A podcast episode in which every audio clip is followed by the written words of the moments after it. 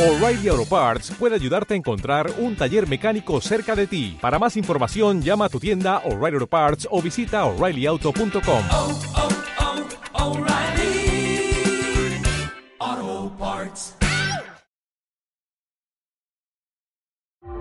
O'Reilly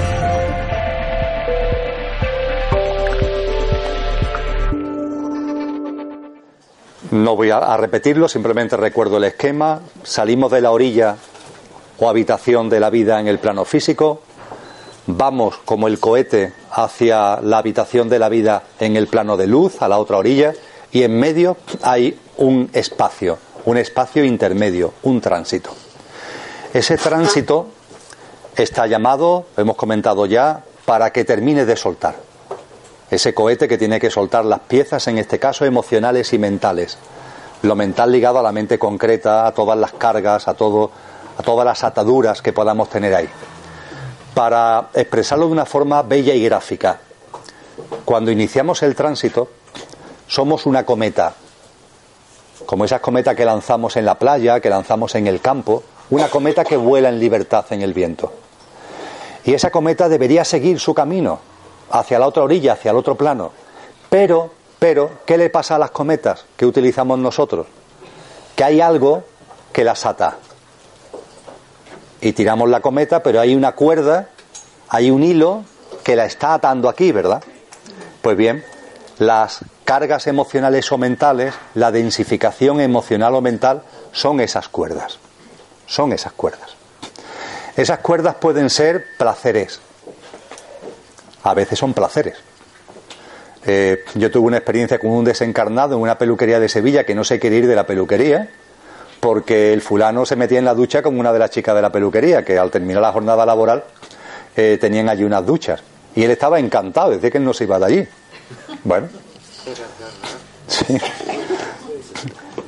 Eh, es curioso, pero si a los placeres pueden ser que a lo mejor te aten, también atan a veces, perdón, a veces no, siempre, más que, lo, que los placeres, los sufrimientos. Las situaciones de sufrimiento, las situaciones de angustia que puedas tener, eso ata mucho, muchísimo.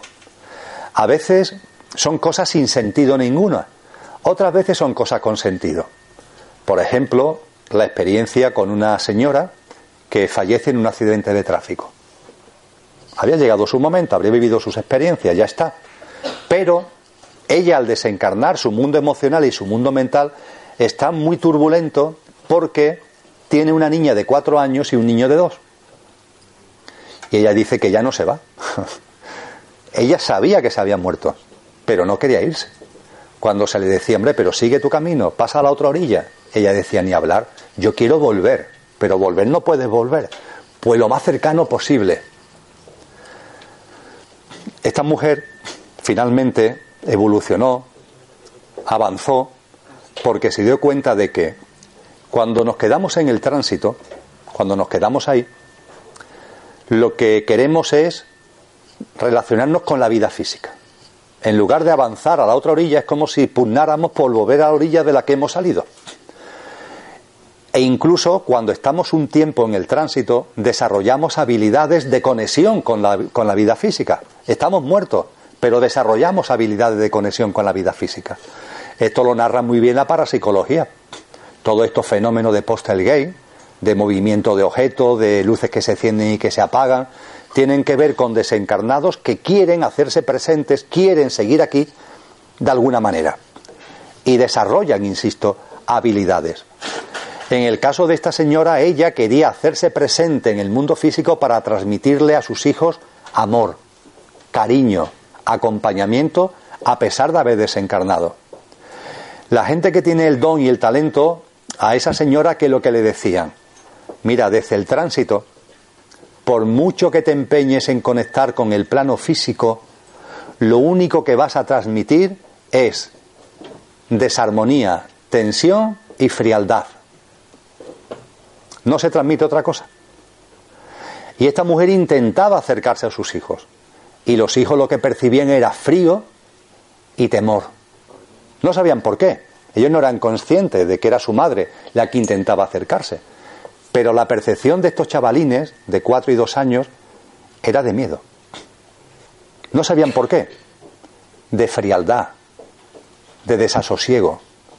Finalmente, esta buena mujer se dio cuenta de que por mucho que lo intentaba, lo único que conseguía era asustar a sus hijos, transmitirle frialdad.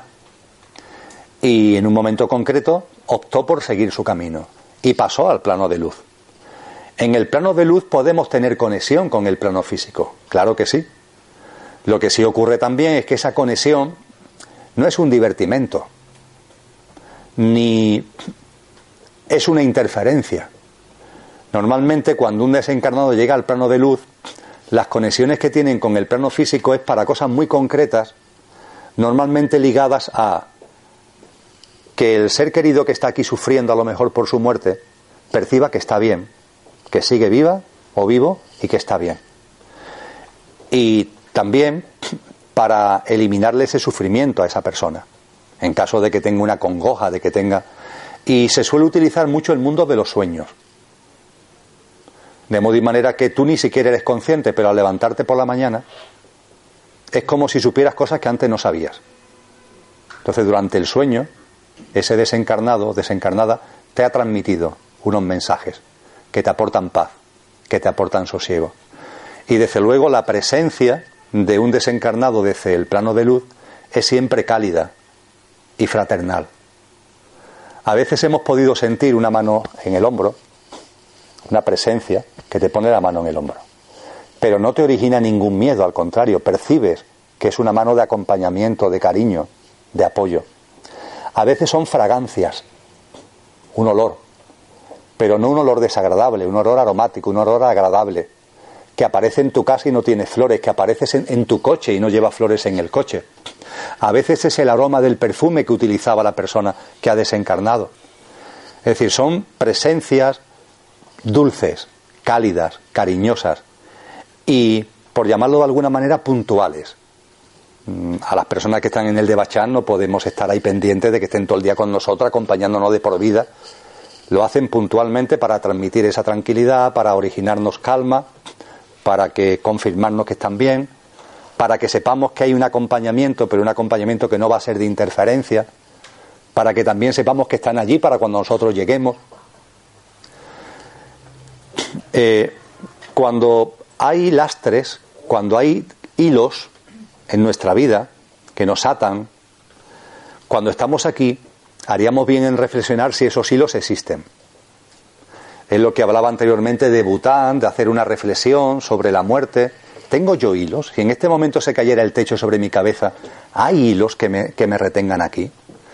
Los hilos a veces son estúpidos, pero que cada uno es cada uno. Yo conocí un caso, vamos, que sigue ahí todavía, en un pueblo de Extremadura de dos ricos, los dos ricos del pueblo, donde siempre se llevaban bien, pero realmente se llevaban mal. Es decir, guardaban la forma, pero había entre ellos mucha rivalidad. Y uno de ellos fallece y tiene cinco hijos, hacen lotes con sus propiedades y bueno, y eh, eh, sortean en la herencia entre los cinco hijos. Y la casa del pueblo, que era la casa más bonita del pueblo, que el otro rico siempre había deseado y le tenía envidia porque era la casa más bonita, la casa del muerto, que era la más bonita, en el lote le toca al hijo pequeño. Y el hijo pequeño estaba a dos velas. y ni corto ni perezoso la pone en venta. ¿Quién va a comprarla? Pues el otro rico, que siempre había deseado tener esa casa. Bueno, pues el desencarnado estaba en el tránsito, porque tenía mucho apego a lo material.